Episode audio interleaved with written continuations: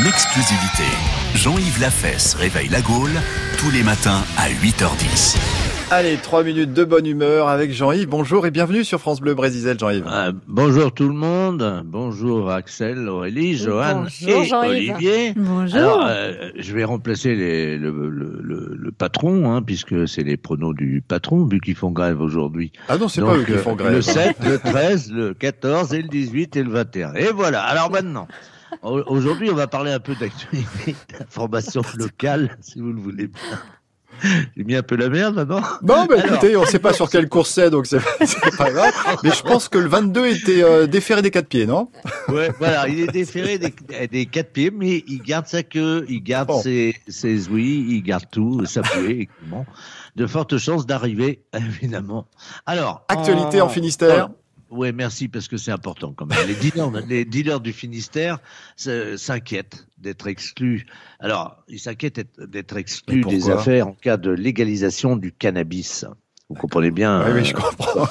voilà. Et cette semaine, donc, euh, Christian Ben Nagdar, qui est professeur d'économie à la faculté de Lille, avertit si l'Hexagone passe à la légalisation du cannabis, les dealers actuels seront les oubliés de demain. Vraiment. Voilà, c'est un sombre pronostic. Et c'est pourquoi le gouvernement a lancé une mission pour proposer une reconversion aux dealers très angoissés par cette remise en question de leur travail. Alors, il y a de nombreuses pistes, hein, je les rassure, très prometteuses. Les dealers qui cultivent le cannabis en serre pourront apporter leurs conseils aux agriculteurs qui cultivent le chanvre. Mais si les carottes, les haricots, rouges ou blancs et les radis. Et réuni il y a deux jours en congrès à Brest, le syndicat des dealers, le LSD, en a profité, en, en a profité pour lancer le slogan de sa future campagne de communication. Ah, c'est quoi? Un tracteur pour un dealer.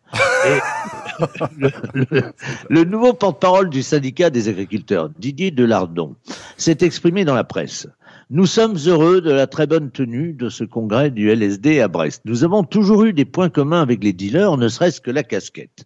Notre porte est grande ouverte. On attend des dealers qui nous enseignent leur savoir-faire, non seulement dans l'art de doper la pousse de nos produits, mais aussi dans celui de la coupe. Par exemple, comment faire d'un pâté de 750 grammes un pâté d'un kilo avec, par exemple, du gluten.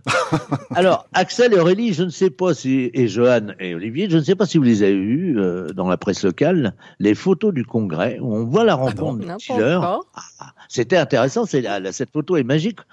C'est la première rencontre des dealers avec leurs bananes devant, vous savez, et les agriculteurs qui leur faisaient goûter leurs saucisses. Un premier rapport très amical. Et les dealers ont pu accepter. Ils ont pu faire ah. quoi, les dealers? Qu'est-ce qu'ils ont fait, les dealers? Oh là, ah, on ça a coupé, ça a coupé. Ils ont pu essayer. Ah. Allô, allô? Oui, vous m'entendez? Qu'est-ce qu'ils ont ça fait, les dealers on vous entend à nouveau. Donc... Eh ben, ah oui, alors les dealers Saucisse. ont pu... Ouais. Vous avez remis vos sonotones, c'est ça Ça y est, oui. ça. Bon, les, les, dealers ont pu euh, essayer pour la première fois, à cette occasion, les puissants tracteurs Massey Ferguson MF 7700S, prouvant, eh ben oui, et prouvant aux agriculteurs admiratifs qu'ils étaient capables de tracer des sillons en forme de serpents, de dragons, de femmes nues, les yeux fermés au volant, le joint au bec. Et les dealers se sont émerveillés à leur tour devant la performance de certains agriculteurs qui, eux, ont tracé des sillons parfaitement droits sur 500 mètres avec 3,25 grammes à l'alcotest. Le soir même, tout le monde s'est réuni au salon de massage thaïlandais, le Touf Touf, à Brest, que vous connaissez bien, Axel, à l'invitation du LSD. Les dealers avaient bien fait les choses en plaçant leurs guetteurs tout autour du salon de massage pour prévenir au cas où les femmes des agriculteurs viendraient à pointer leur nez. Et pour les remercier à leur tour, les agriculteurs ont emprunté des plates à leurs collègues ostréiculteurs. Ils ont entraîné les dealers dans une promenade en bateau, un petit tour en mer, d'où ils ont ramené 37 kilos de cocaïne. les fameux. Voilà. Et eh ben tout s'est bien passé finalement. Merci de ouais. cette info qui nous avait échappé, euh, Jean-Yves Lafesse. Je vous en prie, je suis là pour ça. Quel à vous, à demain. Caniveau? À demain.